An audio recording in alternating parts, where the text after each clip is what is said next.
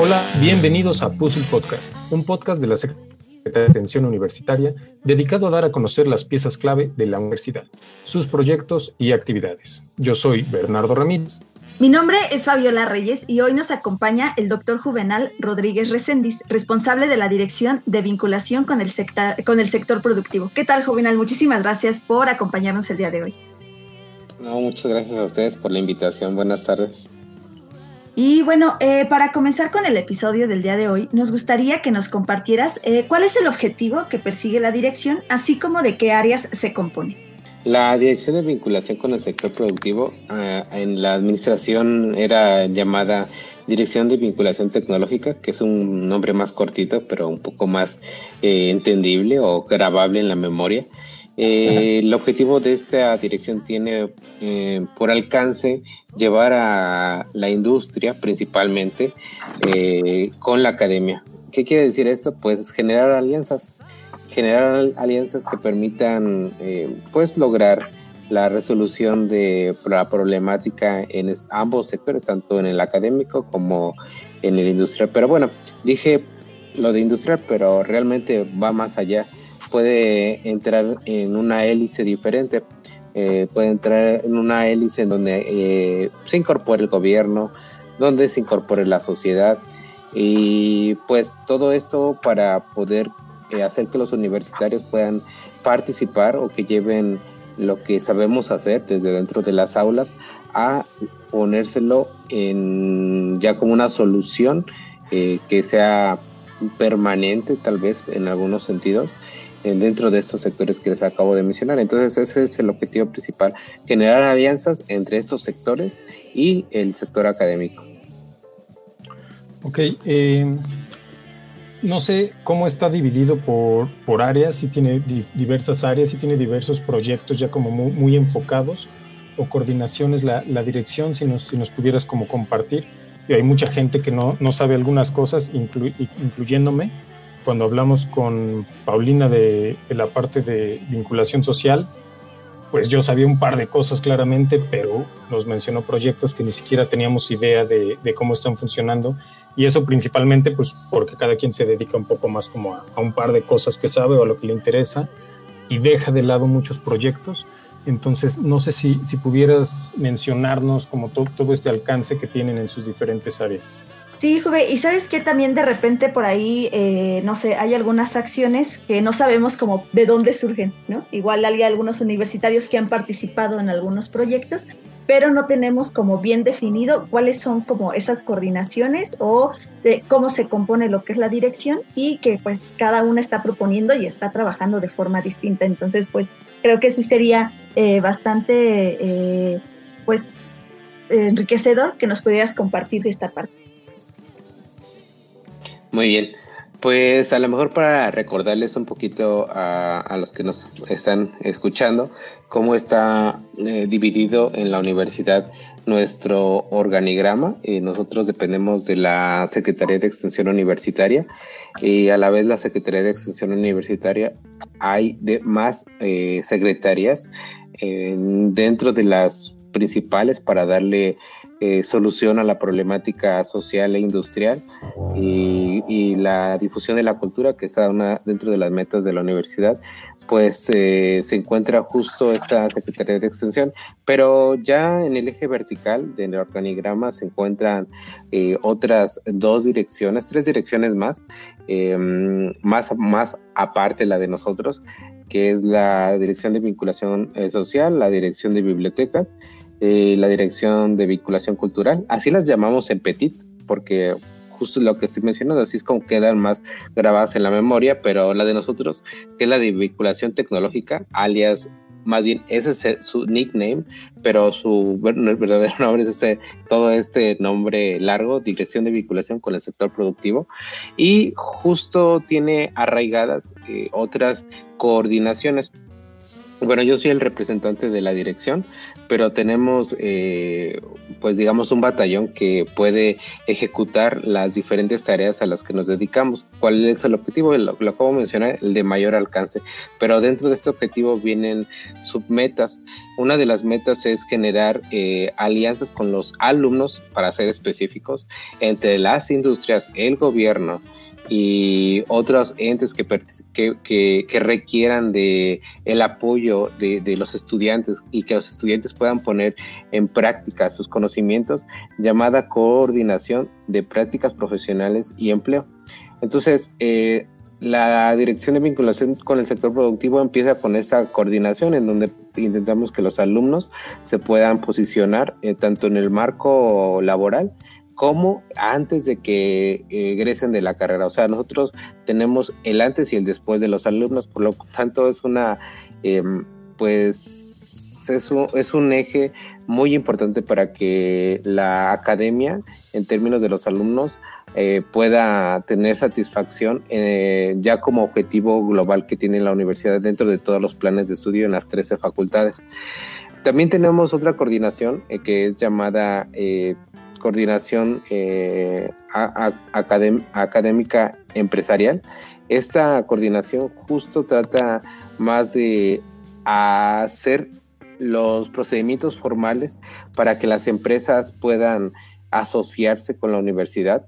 En esta coordinación, pues llevamos eh, las eh, los convenios de confidencialidad, la parte de lo legal con algunos eh, proyectos estratégicos y llevamos este también eh, eh, algunas cosas incluso internacionales de, de, empresas y de, de, escuelas, ¿no? Entonces, en esta, en esta coordinación los alumnos y los profesores podrán encontrar a una persona, que en este caso la representa el maestro Carlos Torres, la anterior, que era prácticas profesionales, se me olvidó decir su nombre, es el ingeniero Cristian, Em, Vargas. ellos dos este, pues, eh, están coordinando tanto empleo como la parte académica empresarial. En esta última, eh, el, profesor que mencionado pues les podrá ayudar a vincular a las empresas para proyectos especiales. Los proyectos especiales pues pueden ser algunos como los que tenemos la pista de pruebas en Juriquilla, algunos otros consorcios que tenemos en el subcentro de el centro de negocios, que hay, hay otras cosas ahí, o sea, él no les encarga, no les es el encargado del centro de negocios, pero tenemos otras cosas allá que, que sí pueden ser utilizables para otras empresas. Eh, paso a otra coordinación que es la coordinación de, este, de proyectos especiales con las empresas, que sería eh, la parte de formación dual. Esa es la coordinación que lleva a cabo la formación de los estudiantes por medio de los eh, aprendices, que son ellos mismos, así se les llama, y los instructores, que en este caso son gente de las empresas ya incrustadas en la universidad y viceversa, que nos permiten eh, pues que los conocimientos de los alumnos vayan más allá que una práctica profesional. Es entonces en donde interviene esta oficina que se encarga de que las facultades que ya están aliadas puedan tener instrumentos formales y los mecanismos para que los estudiantes eh, logren eh, posicionarse en un mecanismo que ya otras instituciones, sobre todo internacionales, están eh, tratando de empujar día a día y que nos ha dado muy buenos resultados también tenemos una coordinación dentro del centro de negocios, esa ya es, eso es punto y aparte.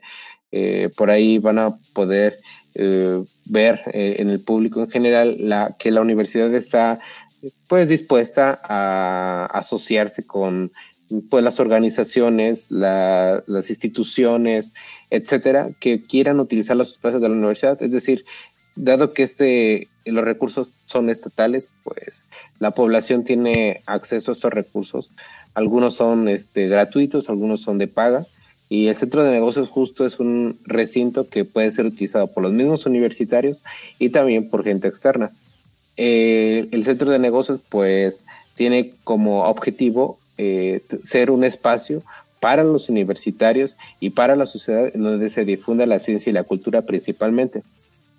Adjunto al centro de negocios tenemos el, un, museo que bueno, eso ya no, no está dentro de nuestra eh, eh, demarcación o la parte de gestión de nosotros, pero sí tenemos alguna, unas alianzas con ellos y justo, bueno, más en un ratito más les platico algunos proyectos área específico que tenemos con cada uno de ellos, pero para terminar tenemos una coordinación de extensionismo.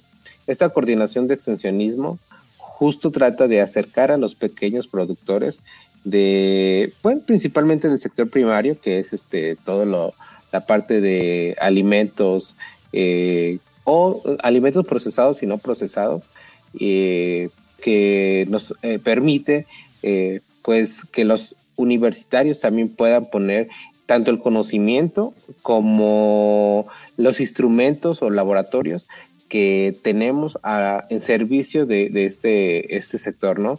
Eh, puede ser aguacate, puede ser este piñón, productores de, eh, bueno, la parte porcina, pícola, etcétera. Y esta última la lleva el maestro Jorge Olmos de Ciencias Naturales, pero está eh, colaborando acá con nosotros en la dirección de vinculación. Y la anterior también se me olvidó decir el nombre, el maestro que lleva la parte de formación dual es el maestro Hugo Rodríguez.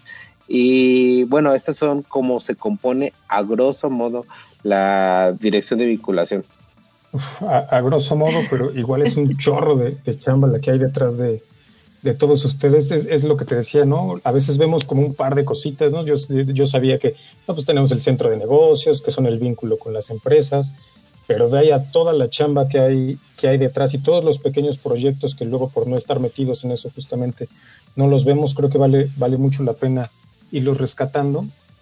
Y ahora con, con todos estos proyectos, y, con todo esto teniendo en marcha, no sé si, si nos puedas comentar un poco la experiencia sobre la contingencia, sobre todo el confinamiento, o sea, porque me imagino que tuvieron contacto con empresas que a lo mejor cerraron, o a lo mejor cambiaron sus maneras de trabajar, o a lo mejor la gente, los estudiantes, este, dejaron de asistir, no, no sé, no, no estoy seguro de todo el alcance y todo lo que pudo haberse modificado en, en estos momentos a través de la cuarentena, y no sé si tú nos, nos quisieras compartir un poco esta experiencia. Sí, y que, bueno, creo que es interesante rescatar esta parte porque lo que es este sector, pues ha sido como eh, un espacio en donde de repente ha tenido como varias problemáticas, ¿no? Del de cómo se continúa, se continúa uno trabajando, de qué forma. Entonces, bueno, en este caso, con lo que es la vinculación con la universidad, pues ustedes, ¿cuál fue su experiencia, no? Ya nos han contado bibliotecas, ¿no? Que han tenido que hacer como todo cambio, protocolos, ¿no? Todo, todo un proceso y que han terminado también otros procesos que por ahí habían dejado como eh, pendientes, pero que esto hizo que se apresuraran vinculación social, que bueno, es directamente con trabajo en, en campo, ¿no? Y de repente por ahí tuvieron que hacer cambios como muy abruptos. Entonces, bueno, ¿cómo les está, o cómo les fue a ustedes o les está yendo a ustedes en relación a esto?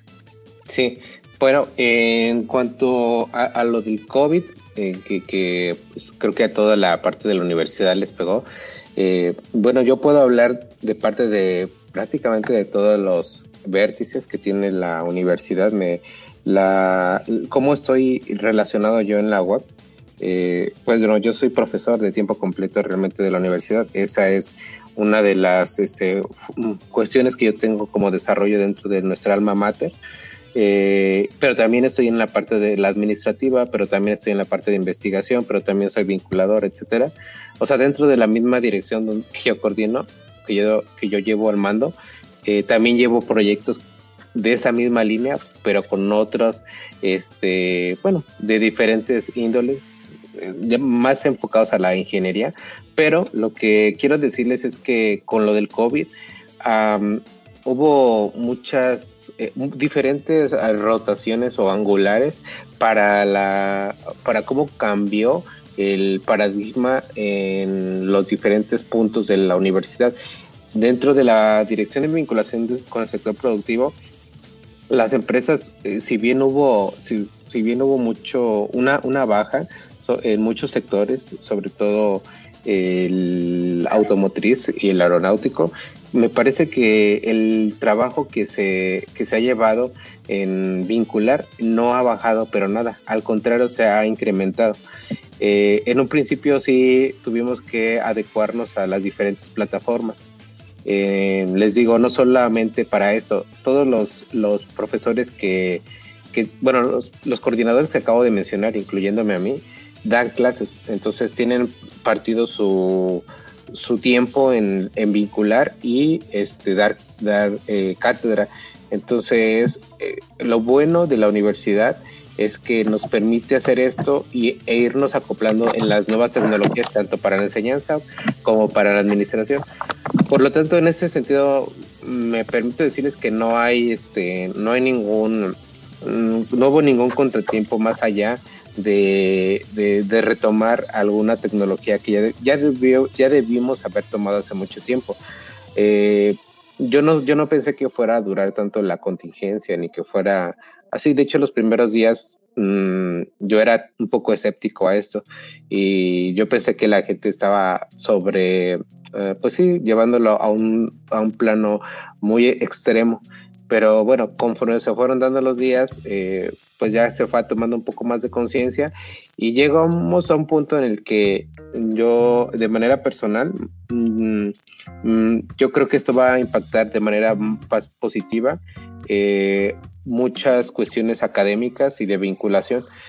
Eh, la vinculación casi siempre es en campo. Eso sí, igual a lo mejor se lo dijeron mis otros compañeros que ya entrevistaron, pero es en campo, es estar este con la gente y demás. Pero yo creo que en la medida de lo posible la tecnología la debimos haber adaptado hace mucho tiempo a toda esta vinculación y a esta, a esta mm, pues proceso de enseñanza es eh, enseñanza, aprendizaje y pues dar conocimiento, que es uno de las ejes de la universidad. Yo creo que lo debimos de haber tomado hace mucho tiempo, pero digamos que el COVID llegó para quedarse y también los medios que estamos gestionando ya me llegaron para quedarse y muchas cosas nos lo van a agradecer. Yo, yo siento que el medio ambiente es uno de ellos y gente ha tomado la conciencia, empresas donde por ejemplo, el año pasado este, tuvimos muchas eh, reuniones eh, presenciales en los diferentes parques industriales, en donde pues no están cerca de la metrópolis, tan lejos, pero todo eso puede ser llevado a cabo este, de manera virtual. Entonces, ahora yo creo que con esto eh, optimizaremos nuestro tiempo, nos permitirá pasar más tiempo de calidad con nuestros seres queridos y eh, pues eh, ayudar un poco a este planeta que ya está un poquito eh, pues decrementado en la parte de medio ambiente, etcétera. Yo creo que esto llegó para, para cosas productivas. lamentablemente muchos empleos se perdieron. Eso lo alcanzamos a percibir desde la dirección porque tenemos los datos de las empresas, algunos, y pues eh, yo creo que se tiene que reestructurar la sociedad y, también el sector industrial. Va a haber seguramente un, decremento de la parte vehicular, entonces muchos sectores estaban enfocados a servir a la parte eh, automotriz. Ahora todo se va a tener que reorientar para dar eh, cabida a esta nueva sociedad o este nuevo panorama que se nos viene eh, ya, que ya está aquí más bien. Entonces, eso es el antes y eso es después en la parte académica y de vinculación que alcancé a percibir. Y bueno, Juve, ya nos has contado acerca, pues, tanto de cómo está organizado dentro de la dirección, como este tipo también de lo que tiene que ver con la contingencia y bueno, eh, yo por ahí estuve buscando en Facebook y en la página de internet este, sobre, pues ahora sí dije, les voy a dar una estorqueada para ver qué es lo que están haciendo, lo que es el sector productivo. Y bueno, más bien quisiera que nos contaras, pues, cuáles son como esos proyectos que tú consideras eh, más relevantes o más representativos del área, porque bueno, tienen como bastantes actividades, por lo que pude estar revisando. Igual en algún momento me inscribí a un curso que llega justo la contingencia y ya no pude eh, participar, pero veo que tienen muchas actividades para ti. Eh, bueno, que nos puedas contar cuáles serían como esos eh, proyectos más representativos del área. Sí, pues como lo comentan, está compuesta principalmente por gente joven, gente que la secretaria de extensión y la rectora pues confió y pues yo, yo, yo comento que pues estamos dispuestos a aprender. Yo antes tenía más puestos administrativos, me tocó coordinar la carrera de automatización en la Facultad de Ingeniería. Ahora ya con esa experiencia puedo retomar proyectos industriales. Gestado mm, varios proyectos que han traído algunos beneficios para los laboratorios dentro de nuestra universidad, tanto en química como en otras este, facultades. Y justo eso me lleva a, la, reflexión de llegar a tomar nuevas decisiones en cuanto al apoyo a profesores y estudiantes. En, en cuanto a eso, pues los proyectos más emblemáticos los puedo mencionar uno por, por este coordinación, aunque cada coordinador pues es que trae mucha energía y, y, se está desarrollando muchas, muchas, muchas cosas. Eh, en general, hay muchas metas, pero me gustaría platicarles brevemente eh, algunas de ellas por coordinación. En la dirección, en la dirección eh, de vinculación con el sector productivo, como ya mencionamos, tenemos la coordinación de eh, prácticas profesionales y empleo. Estamos tratando precisamente en el medio ambiente, si se fijan, estamos muy comprometidos con esta parte. estamos tratando de digitalizar todo con dos sistemas que se están empujando. Uno es el de prácticas profesionales y otro es el de empleo, llamado Pepe, así se llama nuestro, nuestro sistema. Eh, Nada que ver con Pepe y Toño, la plataforma es del gobierno, ¿eh?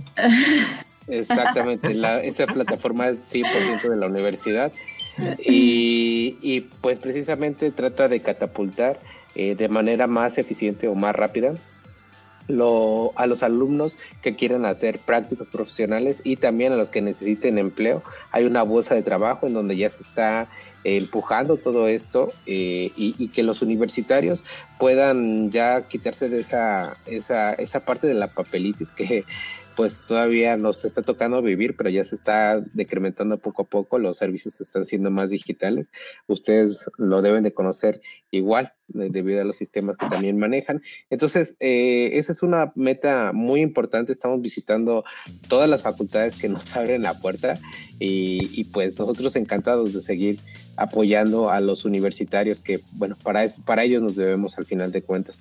Otra, otra meta muy importante eh, es la de la formación dual. Nosotros tomamos este concepto de países eh, europeos sobre todo, pero ahora estamos intentando tropicalizarla a México. Eh, esta, esta idea justo es este, pues tratar de que los universitarios tengan un pie dentro de la empresa y otro pie dentro de la universidad. yo, yo estoy 100% seguro que una persona aprende más poniendo en práctica su, los conocimientos y que esta parte de las prácticas eh, a la vez a veces no es suficiente, que necesitamos un poco más de, apoyo con los eh, bueno con las empresas para que nos dejen entrar a esos estudiantes. entonces es tener mentores que les enseñen los conocimientos de la empresa, pero que se vengan a la UAC a dar clase y viceversa, que los profes den clase para allá y tener a los alumnos en el ping pong que vayan de aquí, que vayan para allá y que pues puedan hacer más este eh, más alianzas. Eso ya lo teníamos, bueno, antes cuando ya era el coordinador de la carrera, eh, ya se llevaba, pero ahora lo tenemos de manera más formal, tenemos instrumentos. De hecho, ahora lo que tenemos eh, de encomienda es generar materias curriculares en, en, las diferentes carreras. Estamos tratando de que, aparte de ingeniería, son, sean otras facultades las que levanten la mano y que nos den oportunidad de poner este programa en operación y, pues todo es a final de cuentas bien para el estudiante. Ahora tenemos otra, otras metas, eh, una que está muy, muy, eh, muy próxima, ojalá nos puedan acompañar todos los que nos están escuchando eh, o viendo en el, en el autocinema, pero es el centro de negocios. Tenemos un autocinema allá, tenemos bueno, el autocinema ya se sabe qué es. Eh, estamos, yo creo que a dos o tres semanas de, arrancar. Eh, pero dentro del, centro de negocio tenemos cuestiones de networking para las empresas y para microempresas, medianas empresas, incluso grandes empresas. Tenemos este, talleres también allá que, que se están ofertando. Tenemos un recinto que es apropiado para eh, muchos eventos, tanto universitarios como eh, sociales, incluso industriales. Y pues tan solo hace falta ahorita que se retome un poquito más este, ya la convivencia social para que puedan converger en ese espacio este, más personas. Pero e, este, este recinto pues permite, permite eh, poner los proyectos tanto de la universidad, porque si hay facultades que lo utilizan para mostrar proyectos, expos y, demás, como para eh, dar difusión. Hay mucha difusión que se hace allá desde de manera remota o local. Entonces, eh, este es otro de los eh, objetivos que tenemos. Hay uno que tenemos muy particularmente con empresas del área automotriz y aeronáutica, eh, gestando con empresas de, transnacionales que tiene que ver con las pistas de prueba y todo esto. Estamos trabajando con em, la parte de movilidad, así se llama el concepto, que a Querétaro le hace un poco de falta. estamos ya desde hace dos años tratado de empujar un laboratorio eh, enfocado a la movilidad y parece que, ahí va caminando. Ah, hace dos años que se inauguró la, pista de pruebas para hacer algunos eh, trabajos con instituciones y empresas e incluso el gobierno en, que tenemos eh, allá en la pista en el campus aeropuerto, pero estamos tratando de hacer otra de que bueno, mm, no me quiero adelantar mucho, pero eh, va a ser muy grande para poder hacer pruebas únicas en Latinoamérica. Eh, queremos que los estudiantes pongan ahí también en prueba sus conocimientos de diferentes carreras y ese es otro proyecto muy, muy impactante que puede detonar pues más eh, convenios en el estado de Querétaro y bueno, obviamente en la universidad, que es la, la, universidad que lleva más este, proyectos eh, en, en esta área. Y bueno, no menos importante, este, estamos tratando de generar eh, alianzas con los microproductores, que son los que a veces son los que necesitan más la que les demos la mano. Eh, por ahí a lo mejor lo menciona algún día o ya lo mencionó la maestra Paulina, pero justo este, la parte de eh, hacer alianzas con ellos es eh, pues muy gratificante para la universidad porque como quiera las empresas grandes ya se formaron, ya se gestaron y demás, pero también los pequeños productores luego necesitan un empujón y queremos este, desde la dirección de vinculación con el sector productivo apoyar a eso. Ahora, esos son eh, proyectos que acabo de mencionar globales, pero realmente tenemos intersecciones con otras eh, direcciones, no de la Secretaría de Extensión. Tenemos intersecciones con la Secretaría Académica, tenemos eh, intersecciones con la Dirección de, de, Investigación y Posgrado muy, muy amplias en la parte de, de patentamientos, en la parte de eh, pues transferencia del conocimiento eh, en, la parte de eh, lo, de modelos de utilidad, etcétera, pues estamos colaborando con demás dependencias y obviamente estamos súper intersectados con las direcciones que contiene la Secretaría de Extensión. Entonces, eh, pues hay metas que tal vez van a comentar mis otros compañeros o que ya las comentaron, pero esas son las que nos competen, pero hay otras metas colaterales que nos competen a varios, e incluso algunas de rectoría que nos, nos competen ahora a todavía más este, universitarios. Nada más. por, mencionar algunos. Por mencionar algunos. Sí, es bastante amplio el, espectro, todo lo, que, lo que alcanzan a manejar.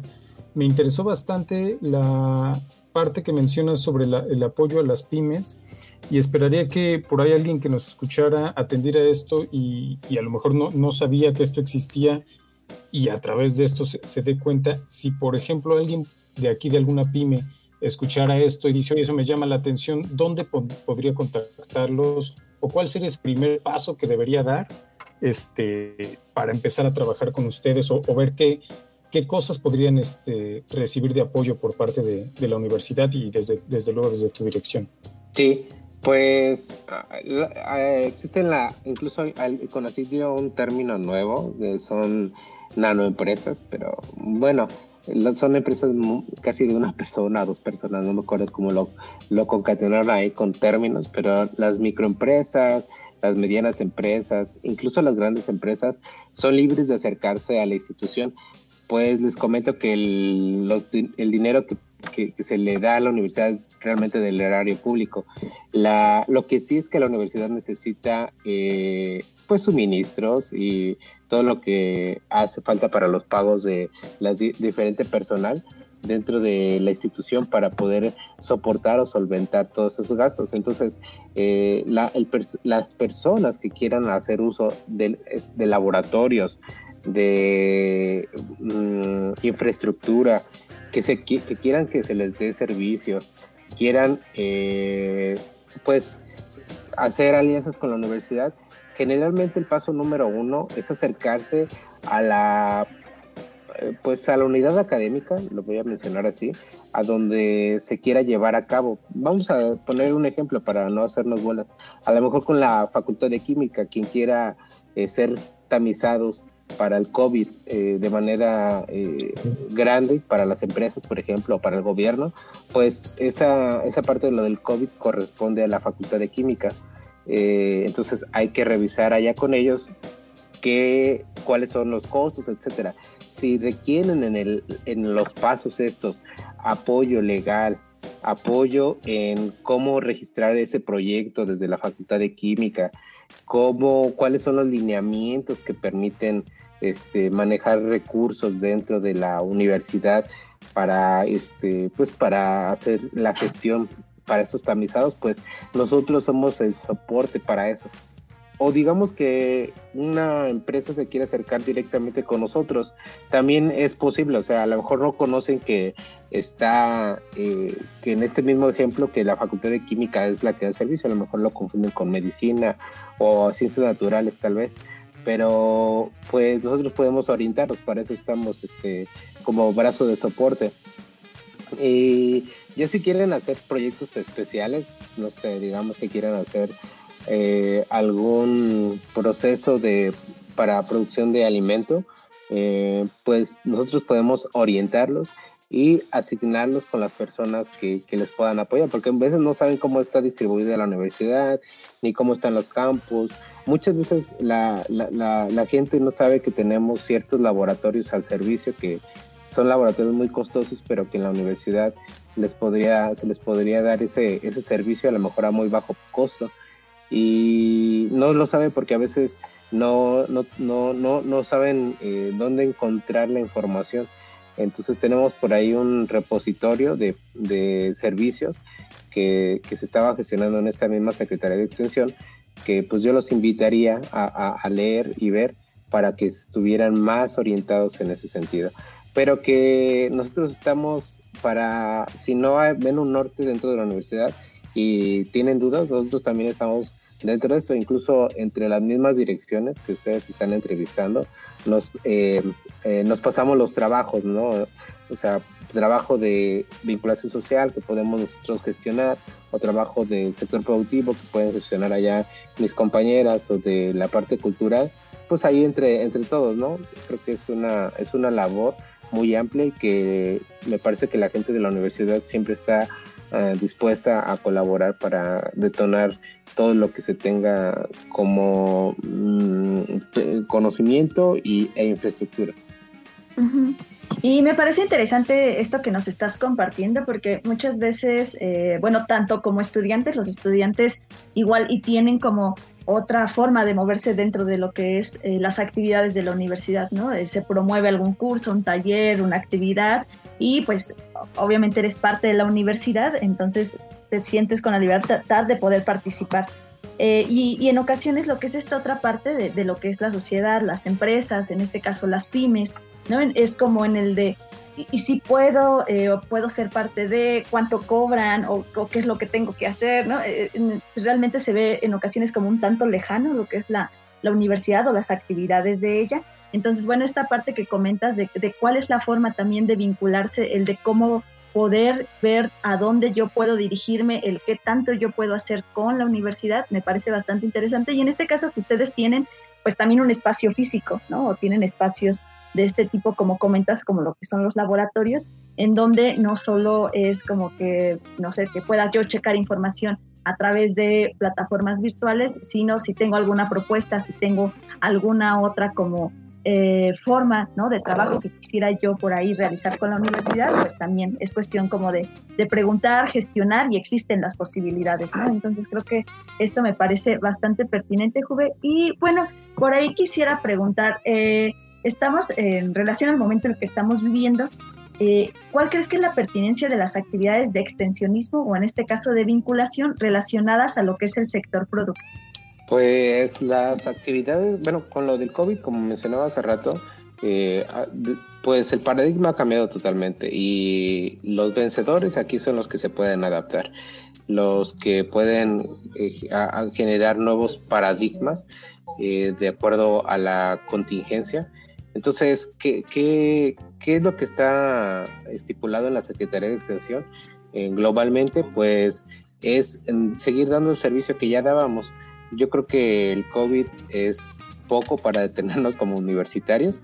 Eh, me parece que la gestión de proyectos, la gestión de nuevas alianzas, incluso con recursos recortados, eso sí también hay que mencionarlo, incluso con todo y eso, eh, pues no paramos. Eh, pues ustedes, ahorita justo estoy viendo también creo que es el común denominador de la Secretaría de Extensión es la juventud, o sea, es lo que puedo decir. Eso lo aplaudo mucho desde nuestra rectora y nuestra Secretaria de Extensión. Y pues a mí me complace siempre trabajar con gente así, con gente con pensamientos frescos, etcétera.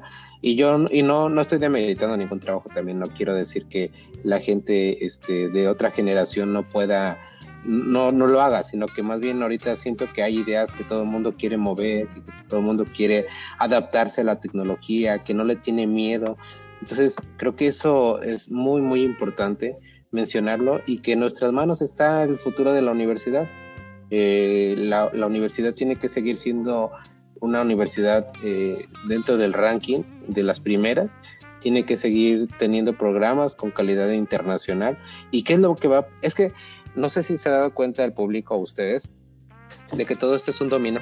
Este es un dominó que si una ficha que se ha acomodado no se, no se pone bien, eh, no se va a dar la secuencialidad que queremos ya hasta el final, hasta la última ficha.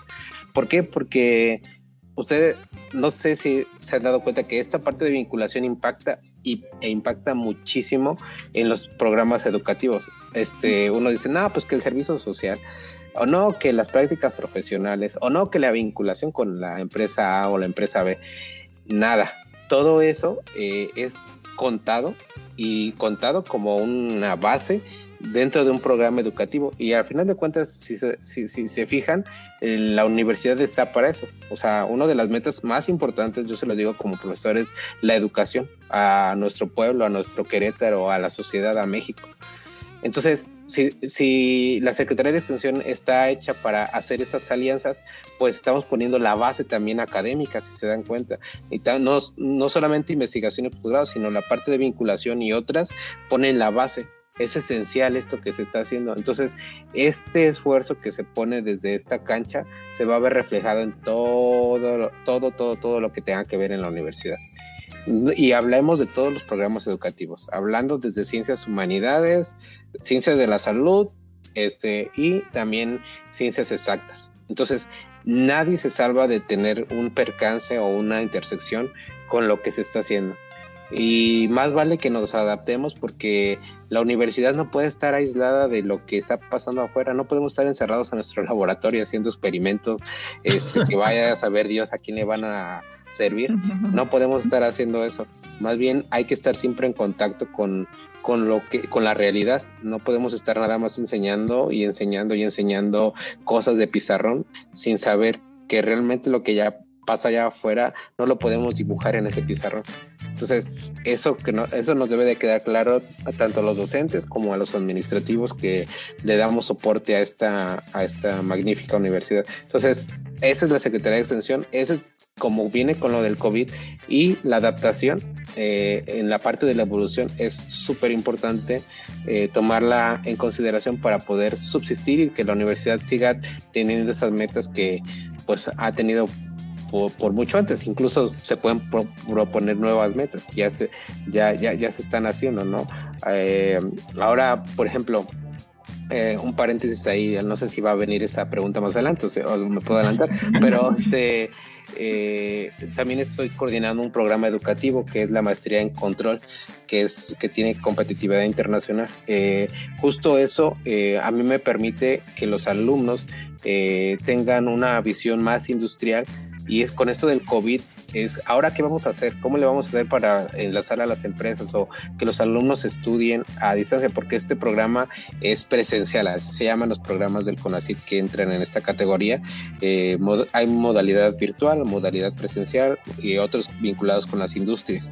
Entonces, ¿cómo le vamos a hacer ahora? Es la pregunta. Si se viene todo esto, pues tenemos que segmentar, tenemos que ver qué es lo importante, que sí se puede hacer a distancia, que no eh, de esa manera incluso podemos dar cursos al extranjero, podemos traer, este, tener alianzas internacionales más fácilmente y, pues, pues, pues, es un mecanismo que, estoy seguro que va a funcionar. Ahora la Academia Mexicana de Ciencias, yo que soy receptor de alumnos de, esta academia, eh, justamente en el verano, de la ciencia, eh, pues lo que postula es trabajar a distancia y sí se puede. Eh, se ha, generado un buen trabajo, una buena plataforma de conocimientos de las instituciones y pues eh, creo que lo, virtual, el que no le entró o el que no le está entrando, eh, pues no quiero adelantarme, pero ustedes ya sabrán cuál es el augurio que tendríamos para, para este tipo de, de personas que no, no, se puedan adaptar a eso. Entonces, la, la Secretaría de Extensión la parte de extensionismo es la base, yo creo, para las metas de más alto impacto de nuestra universidad. Creo que sin duda lo que mencionas es súper relevante porque es de alguna manera el vértice de todo, ¿no? O sea, toda la investigación tiene que ponerse en práctica y toda la práctica tiene que dar nuevos modelos y esos nuevos modelos tienen que seguir desarrollándose y al final de cuentas todo esto vuelve a impactar en la academia y es, como un círculo que siempre se está trabajando, pero si no está esta parte práctica que es donde, donde se aterriza todo, pues deja de tener sentido hasta la investigación o, o, lo que sea. Entonces, este, creo que vale mucho la pena rescatar esto que mencionas. Y yéndome ahorita un poquito por la tangente de, toda esa parte que nos puso un poco reflexivo sobre el, futuro de la humanidad como lo conocemos, eh, regresamos un poquito a los años, ¿qué serán? 50, 60, con, con el autocine, con, con este proyecto que, que, por ahí vi varios este, encabezados donde ya está, ya está anunciado. ¿De, ¿De, qué va? Cuéntanos un poquito, porque creo que es un proyecto de los que a, a corto plazo tenemos más inmediato y que vale muchísimo la pena difundir, mencionar y, yo creo que este, celebrar, ¿no? Porque hace, hace falta. ¿Qué, qué, nos comentas? Eh, bueno, de los proyectos que les acabo de mencionar, todos son de corto plazo. De hecho, no se están corriendo y ya tenemos metas así. El del centro de negocios, digamos que impacta un poco más en, términos de que ya queremos salir, ¿no? Eh, la sociedad quiere salir, quiere hacer pero tenemos restricciones, tenemos muchas restricciones. Entonces, ha generado expectativas muy altas. Eh, tenemos, pues ya casi, casi gente que quiere comprar su boleto, que quiere este, estar en el en, el autocine y regresamos a esa a esos años, bueno, no sé, ustedes a lo mejor son entre el 80 y el 90 eh, de, edades, de, nacimiento, y no sé, no creo que sean del 2000, ¿verdad? No, no, no. somos un poco contemporáneos y, y, bueno, lo que quiero decir es que eh, justo estos días también así como un paréntesis, veía este, la película de Vaselina y, y, ve uno este, cómo vivían, no sé si esa, es, esa película, yo no la había visto, pero sabía que era muy popular, ¿no? Es de hecho como una, yo creo que es un icono para muchas cosas esa película, pero bueno, mm, para no irnos tan, tan atrás nada más para eh, eh, ejecutarlo como manera de ejemplo para el autocine, lo que estamos haciendo ahora como humanidad un poco es eh, pues tener otra vez pasar un poco más de tiempo, un poco, yo siento que podría haber un poco menos de estrés o preocupaciones y el centro de negocios precisamente puede hacer eso, que la sociedad que está queriendo ya este, pues salir de, de, casa del encierro, pues estas medidas que se están preparando allá con los arcos sanitizantes, con saber lo de protección civil, que, que está muy restringido todo esto, y con la seguridad que, queremos dar los universitarios a la población, pues eh, queremos ya empezar a arrancar este proyecto para distraer un poco. Sé que han sido días de, un poco entretención, entre a lo mejor llamémoslo aburrimiento, unos se, hubo más trabajo tal vez de lo normal por, por, adaptarse a esta nueva realidad o a la nueva normatividad que, que se ha impuesto de los gobiernos, etcétera. Y entonces esta es una fuga, una pequeña fuga, un escape que queremos darle a la sociedad, que la universidad le está dando al público, eh, pues a manera de que podamos, eh, que vean que no solamente se, se hacen cosas de pues dar clases, no solamente hacemos cosas en los laboratorios, no solamente generamos proyectos eh, de industriales o cuestiones farmacéuticas o de alimentos o etcétera, o dar servicios de lenguas, etcétera. No, no, no, no. También la universidad pone en pie la parte de la de la diversión, de la cultura, etcétera. Eh, este, precisamente este espacio va a ser destinado no solamente para la producción de películas, sino también para poder este, dar pie a que la cultura empiece otra vez a florecer. Creo que fue una de las más marchitas, no sé qué les vaya a contar Calido, que les haya contado, pero a mi punto de vista se... ajá, pero, pero a mi punto de vista, bueno, yo he visto que muchos em, eh, eh, empresas teatrales este, siguieron dando cuestiones virtuales, pero la verdad a veces no es lo mismo, ¿eh? no es lo mismo tener más eh, de cerca al, al, al este, al, en el escenario. Entonces el centro de negocios sí va a poder hacer eso, porque la gente va a estar en sus autos, pero va a poder a la vez ver el stand-up, va a poder ver a la vez estar eh, viendo lo que hace el actor o los actores y no solamente la proyección de películas, sino que viene, vienen varias cosas que se pueden hacer ahí, con las distancias reglamentarias, con la seguridad que, que se requiere para que no seamos también este, una, una pieza inadecuada con esta parte de la contingencia. Si digo, si ya nos guardamos tanto, echarlo a perder por algo así, pues no, ¿verdad? En un ratito, Entonces, En un ratito, exactamente, no. Entonces, nuestra idea es darle todo lo que nos, eh, la protección civil del Estado, no solamente de la universidad, sino la protección civil del Estado, nos está requiriendo que las universidades, eh, autoridades universitarias nos proponen, eh, también en reglamentación, que todo esté bajo control. De esa manera, pues niños, papás, la sociedad en general, los mismos universitarios estarán invitados en tres semanas. Yo sé que muchos ya nos dicen dónde ya, dónde venden los boletos, qué, qué van a proyectar y todo esto pero que, que, no, que no, que no, este, es, es, una realidad que lo vamos a hacer, nada más que estamos ajustando detalles finales para poder brindar toda esta seguridad que les estoy diciendo y servicio, no también, aparte de eso es el servicio, porque pues creo que las dos cosas se tienen que conjuntar para poder dar eh, lo que nosotros como universitarios sabemos dar.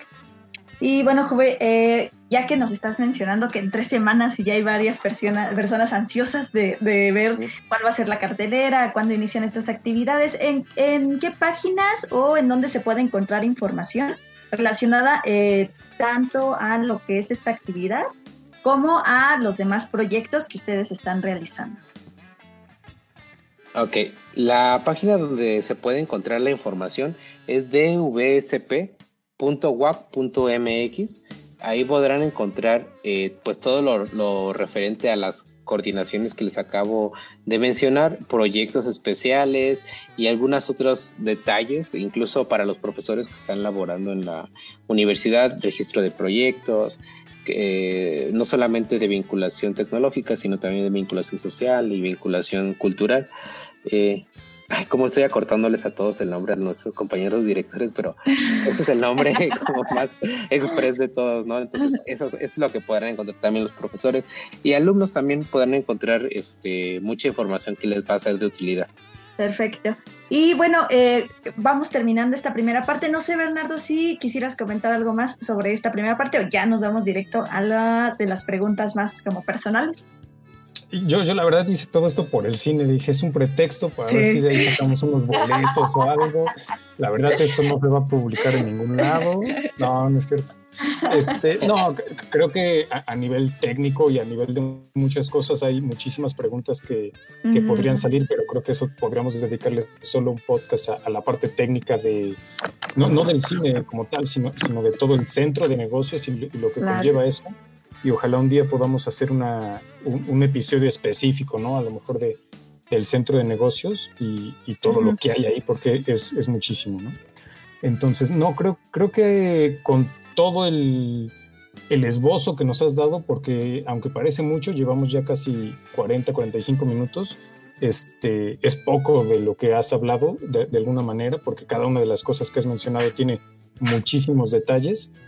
Pero bueno, pues tenemos que ir, cerrando un poquito esto y a lo mejor aquí ya no, nos gustaría meternos un poquito en, la parte un poco más personal, ¿no? De conocer un poquito más allá de, de quién está detrás de todos estos proyectos o ahorita de, esta dirección como tal, que es un poco la idea de, del podcast, ir conociendo no solo todo lo que hay de proyectos, sino también a las personas que hay detrás de ellos y saber qué, en qué andan, ¿no? Entonces, en este sentido, si te parece, Juve, pues ya entraríamos un poquito del lado lo, lo institucional y ya lo, a lo personal.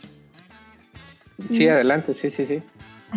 y bueno, Juve, en relación a lo que es la contingencia eh, sanitaria, pues hemos cambiado muchas prácticas cotidianas, ¿no? Desde ir a fiestas familiares, la comunicación eh, personal con la familia, con los amigos, en este caso también hasta, hasta con los alumnos el saludo de mano, el abrazo y todo esto. En sí, eh, pues, ¿qué, ¿qué, reflexión realiza Juve en relación como a todos estos cambios, no? Porque, bueno, nos comentas que realizas muchas actividades también en tu casa, pero, digo, en tu casa, en la universidad, pero creo que también por ahí mencionabas, pues, que es importante o que también ha dejado mucho el cómo te relacionas con tu familia, ¿no? Que te da como estos espacios, estos momentos.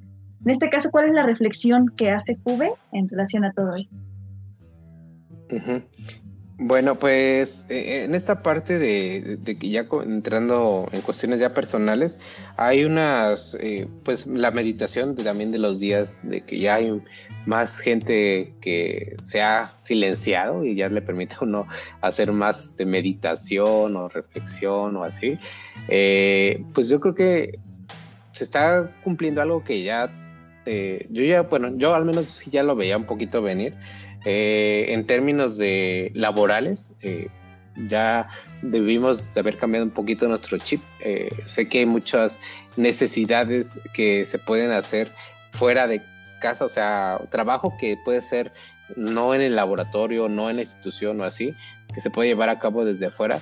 ¿Por qué? Porque ah, yo soy ingeniero de profesión y, y, lo que estamos, bueno, y de hecho soy ingeniero en la parte de automatización y justo esta parte de los automatismos nos ha ido cambiando poco a poco la vida y hemos llegado a un punto en el que la inteligencia artificial y todo esto que ya está disponible para casi cualquier persona y que cada vez las instituciones este, de educación adopta, adaptan más a sus planes educativos, eh, llámese el programa que se llame, le están adaptando programación y demás. Entonces, eso está permitiendo que la, gente tenga un poco más de mejor calidad de vida, es el objetivo final. Entonces, eh, si, recordamos, hace pues miles de años tenían que trabajar los siete días de la semana para poder comer.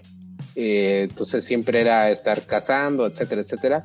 Cuando empieza un poco lo de la revolución eh, industrial, tenemos eh, ya un, poco menos de carga laboral, se, baja a seis días eh, el trabajo, pero ya utilizando un poco más las energías de, eh, fósiles, etcétera.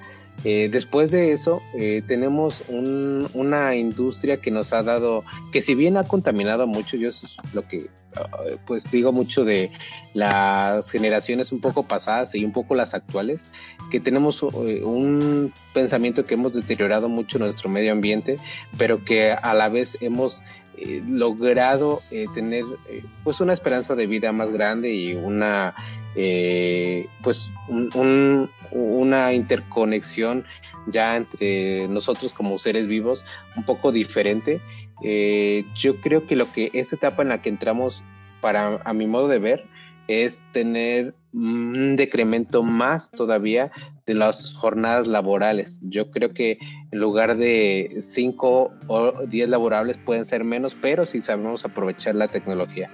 Eh, justo eh, las plataformas que tenemos a la mano, unas gratuitas, otras no gratuitas, nos van a permitir eh, tener más eh, enlazamiento con la cultura, por ejemplo. Yo creo que la cultura puede llegar a reverdecer de ese marchitamiento que les acabo de platicar, pero que también este, el tiempo de calidad con nuestros seres queridos puede incrementarse si lo sabemos organizar.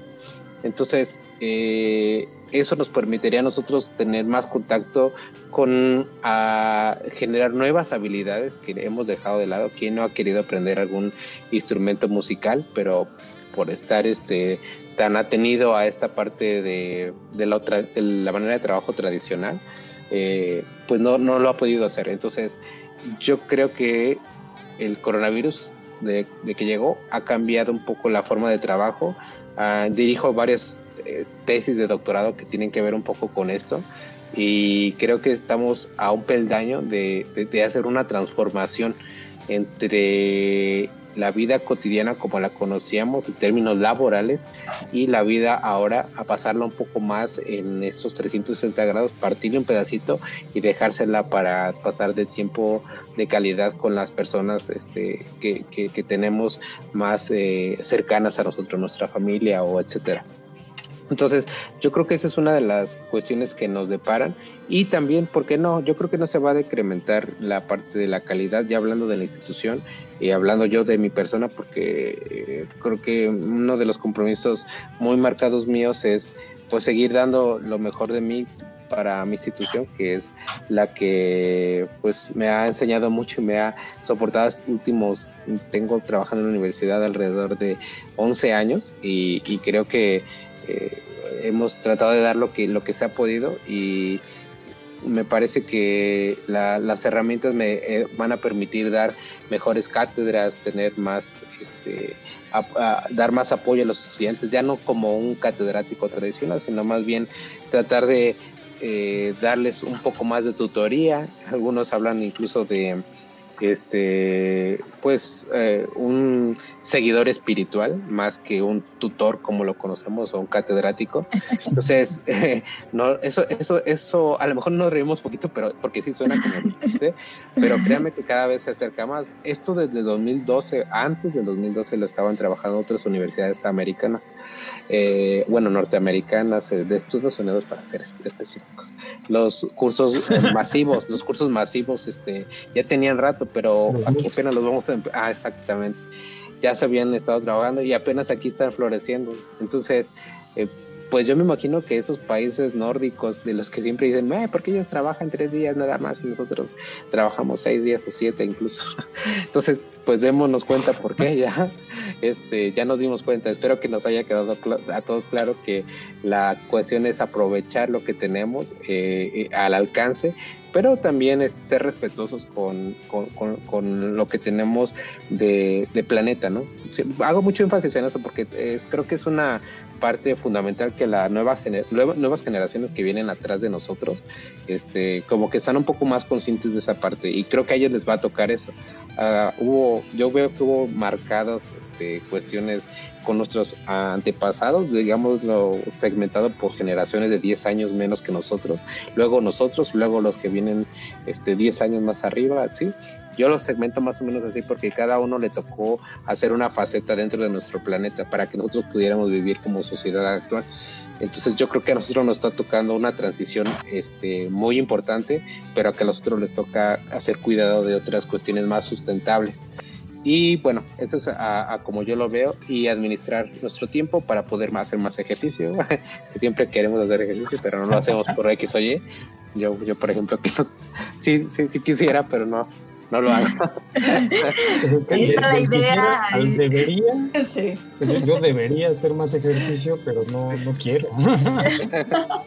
Exactamente, sí, se debería y se tendría, por cuestiones de salud principalmente. Exacto. Ya si uno es vanidoso y quiere ponerse diferente para que, por la vanidad, pues ya es, otra cosa, pero por lo menos por salud deberíamos Los selfies tienen que dejar regalías de alguna manera. Exactamente, es correcto. Sí, pues ese, en ese entorno es lo como, como, yo lo estoy visualizando y de manera personal eh, yo espero aprovechar más mi tiempo para pasar pues eso con, con los míos, más periodo con, con los míos, con los más cercanos y que el día que se necesite algo de, de, trabajo laboral, poder dar lo mejor de mí en esa cancha utilizando pues todas estas herramientas ¿no? que tenemos. E, esta parte es, es muy, muy necesaria, yo creo, de, de darnos cuenta cómo puede cambiar el trabajo, la manera en que trabajamos y sobre todo la, la forma en la que podemos ser productivos. Yo creo que hay un, un, problema ahí de... Creo que en su gran mayoría, o por lo que yo he visto en, de trabajo en muchos lugares, tiene que ver con, con, un poco el control y el poder, ¿no? O sea, si no te veo sentado viendo que haces algo, puedo pensar que no estás trabajando. Y ahorita creo que de forma forzosa pues tuvo gente que tuvo que dejar ir a muchos empleados y decir, ¿sabes qué? Pues voy a confiar de que lo estás haciendo en tu casa y, van a estar tronándose los dedos pensando, ojalá esté trabajando, ojalá esté trabajando. Entonces creo que esa transición, eh, un poco forzada por el COVID ciertamente, a final de cuentas era necesaria, ¿no? O sea, tenían que darse cuenta mucha, mucha gente de que muchas cosas se podían hacer a distancia, muchas cosas se podían hacer mucho más fácil, más rápido por medios digitales, pero había veces que la pura burocracia y, la validación de puestos incluso se debía a la burocracia, ¿no? Había veces que es que yo sello ese papel, sí, pero ese papel ya no existe, entonces me estás quitando la chamba porque ya no voy a sellar ningún papel, ¿no? Entonces hay como, como muchos huecos y justo esta parte que dices creo que, creo que vale la pena recalcarla, ¿no? En, en, en la generación en la que estamos es, siento yo que es meramente transitoria, de, de, un lado a otro, nos está tocando como la adopción de un chorro de tecnologías y también el desecho de muchísimas otras. Estamos como en, todo ese proceso de, haber échame otra y no sirve. Y seguramente a, a nuestros hijos o, o, alguien de por ahí de, de en medio, ahora sí que de principios de siglo le va a tocar ya como un poco más el asentamiento de todo esto. Y ojalá pudiéramos decir que la plenitud total de la vida con su guía espiritual y tutor, que no sé cómo voy a terminar eso, pero ya lo iremos viendo. En unos 20 años hacemos esta entrevista otra vez y recapitulamos a ver cómo, cómo fuimos quedando. Eh, pues, sí. Pues sí. Sí, sí, este, no, pues es que justo haciendo esta, esta reflexión de, es que yo pensé que no mucha gente no se daba cuenta de esto y que era como un de pero justo estás dándole el clavo a esto, ¿eh? Este, ojalá Mm, tengamos todos los ojos abiertos, porque la parte de la justificación de, de puestos eh, y nos ha alcanzado la tecnología que tenemos que cambiar nuestro, modo de, vivir. O sea, ¿cómo? a ver, vamos a decir, este ejemplo que acabas de poner es genial de, de la justificación de puestos. Te digo, o bueno, les digo, Fabi, este, Benny, que Mm, pues mi, mi, área es precisamente esta parte de la automatización, los sistemas, etcétera.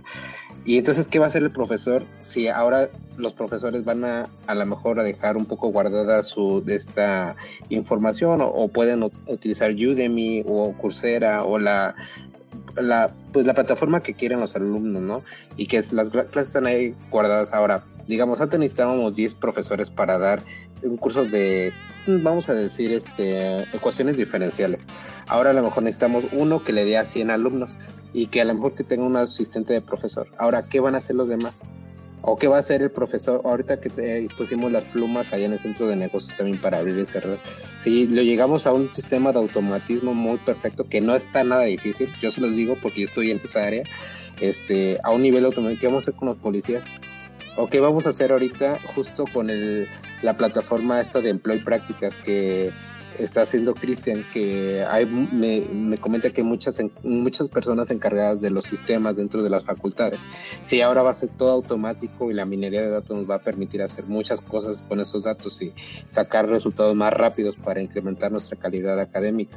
Entonces, ¿qué va a hacer toda esa gente? Eso, es lo que... Y, y, y Latinoamérica, bueno, hay un libro de Andrés Oppenheimer que justo menciona que Latinoamérica está como todavía dormida en su letargo y que ya más bien debimos de haber entrado en una, en una zona en que debemos de ver un poco, proyectarnos al futuro, porque todos esos empleos se van a ir reestructurando, se tienen que reestructurar, o sea, ¿y quién va a ganar? Pues el que haya aprendido nuevas o tenga habilidades que, que, puedan servir en algún otro sector, ¿no?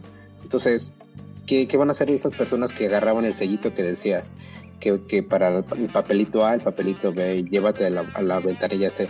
Si ahora va a ser todo digital, si ya ni siquiera va a haber personas en esas ventanillas. Entonces, eh, debemos estar preparados eh, como sociedad para saber qué es lo que nos va a conllevar todo este paradigma de la inteligencia artificial, la automatización y, la tecnología en general. Y creo que es hora justo que se abra este gap para generar espacios de diálogo, eh, espacios de reflexión, porque vamos, yo creo que van a empezar a fortalecerse las eh, áreas de humanidades mucho, mucho, mucho, mucho, mucho, que es lo que nos hacen, pues sí, ser humanos. Entonces, eh, ahora que ya dejamos una base sólida en tecnología, pues hay que reencontrarnos como sociedad, hay que vernos a nuestros semejantes un poco más con esa parte de comunicación, con esa parte de interacción que a veces mm, se nos ha perdido. Eh, hace rato que decían de la autoestima, volvemos a los años 50. Antes te saludaban, dice mi abuelita que todos se saludaban, dice mi mamá que todos se saludaban. Aquí cuando vienen a Querétaro los, los eh, de Chihuahua y así me dicen que somos bien muchos, que porque no les decimos hola y adiós. Entonces, ese tipo de interacciones, digo, eh, pueden este, fortalecerse otra vez y les decía hace rato de la película Vaselina porque parecía todo como Misa Rojuela y, y así, ¿no? O sea, no estaban tan preocupados como pues nuestros compañeros de la Ciudad de México, no sé si ustedes conozcan o sean de allá, pues siempre dicen que andan así, así. Y en Querétaro, pues es casi lo mismo, ¿eh? Andan así, que sí, así, aquí, allá, y que hago esto y lo que bla, bla, bla. Pero realmente, ¿qué estamos haciendo para que nuestra calidad de vida sea mejor? Y bueno, es lo que, a lo que me lleva todo esto. Por ahí va mi pensamiento.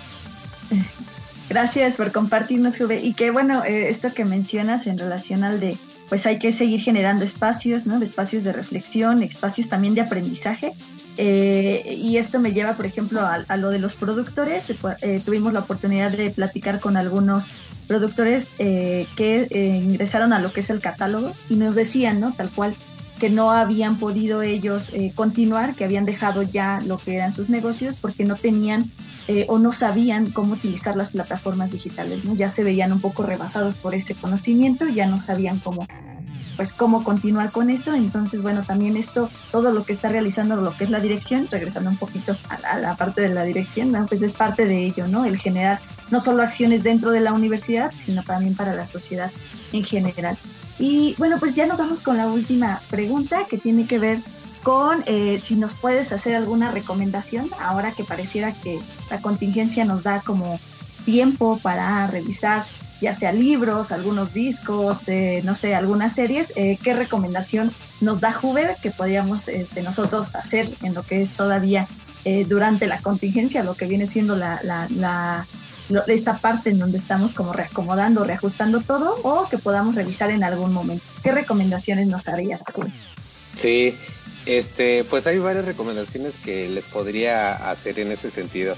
Mm, justo esta época de la, eh, del hacinamiento, de estar encerrados, eh, no, me ha permitido retomar algunas otras cosas. Eh, yo lo que les puedo recomendar a mis compañeros que están siempre en, el toque de la educación o en el toque de, de, aprender, retomar, retomar los idiomas. Por ejemplo, yo lo, volví a retomar algunos idiomas que había dejado ahí pendientes, francés, por ejemplo pero pues que nunca está de más aprender chino o algún otro idioma que les guste. Eh, creo que es una época buena para eh, generar nuevo conocimiento, nunca está de más. Y también, pues series, eh, hay algunas, véanlas en inglés para que aprendan más inglés. también la cómo se escucha este el acento del personaje que, que les agrada pues hay algunas eh, abiertas, unas no abiertas, unas tradicionales. Yo creo que hay un, es que veo la, los, chavos de las nuevas generaciones admiran a, a, todavía los eh, cantantes o actores que iban incluso atrás de nosotros, o sea, como que no hay una identificación, me he dado cuenta, con lo, con lo actual. O sea, están cantando igual las canciones que, que eran 70s, 80s y 90s. Y incluso en series también me refiero a eso, que hay series viejitas que puedan eh, revisar, que, que eran muy buenas, incluso el cine de oro de México es, es genial, muchas como por ejemplo Macario, que era una de las películas que muy buenas de, la época.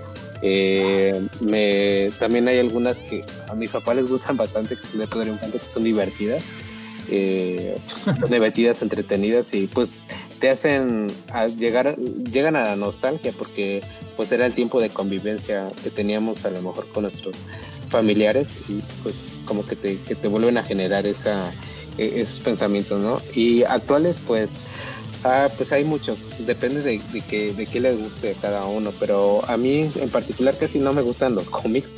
Por ejemplo, acabo de ver la de la Wonder Woman, y casi mm. como todas no me gustan los cómics, solo hay dos que tres muy buenas, este, que, que sí me han gustado, pero son más de Marvel, pero son contadas.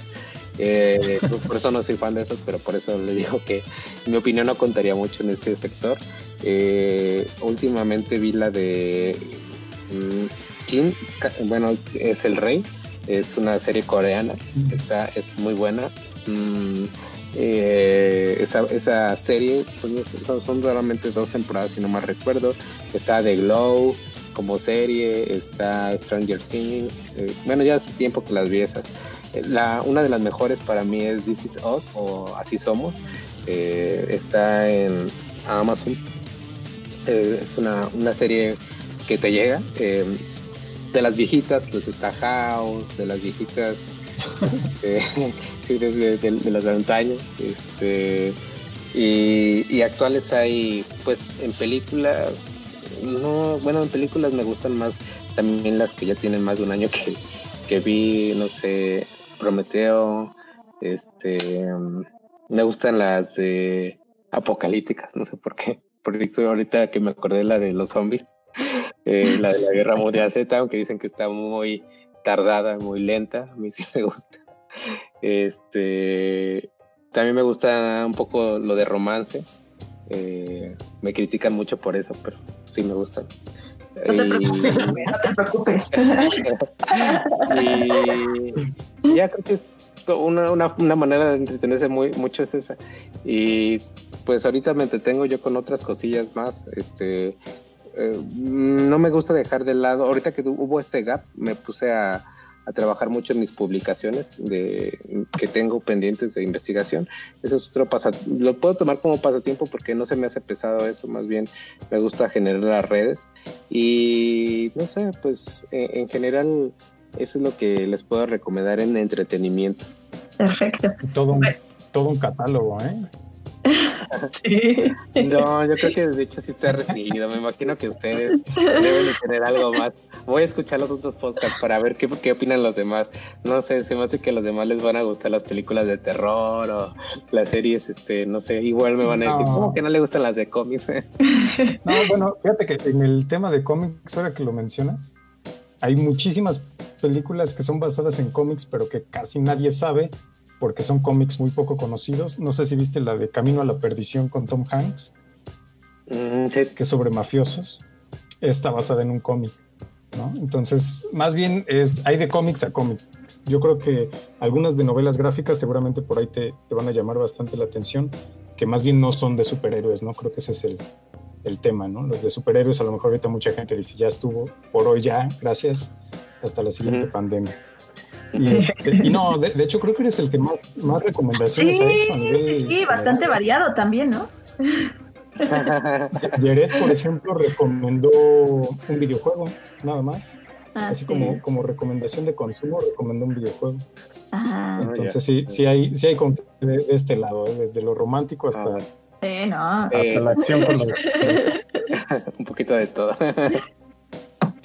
y pues bueno, eh, sería, sí, sería, sería todo, Juve. Muchísimas gracias este, por eh, colaborar en un programa.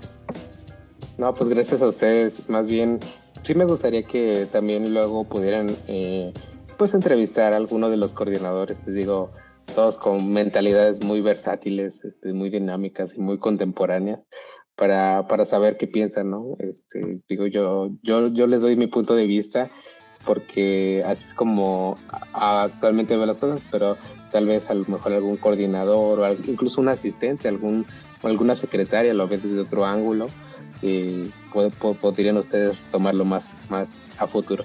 Pero sí agradecerles este espacio para que la sociedad o el público eh, conozca un poco más lo que hacemos y pues, pues más bien si algo nos falta tengamos una laguna que la, pudiera, la, pudiéramos llenar. A lo mejor alguien dice, ¿por qué no, por qué no ayudas a los troqueladores?